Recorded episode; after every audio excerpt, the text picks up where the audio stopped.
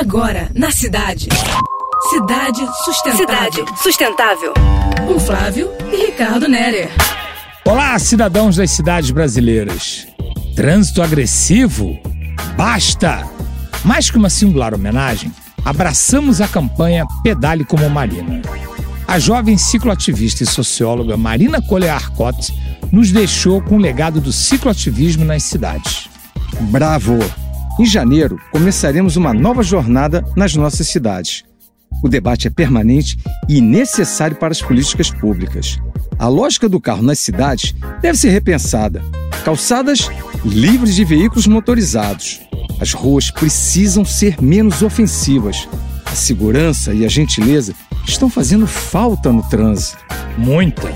É preciso dar um basta à estupidez e à medonha falta de cultura do respeito a ciclistas e pedestres. Aquela linda placa nos bancos das magrelas que afirma um carro a menos é um convite à suavidade. Andar de bicicleta é mais que uma opção de transporte. É gesto político, inclusão à paisagem urbana e alternativa ecológica. Prefeitas e prefeitos e seus vereadores têm um sério dever político pela frente. Se debruçar nas políticas públicas pela mobilidade urbana com carinhosa atenção às duas rodas sem motor. Sim, cara, os exemplos são conhecidos mundo afora.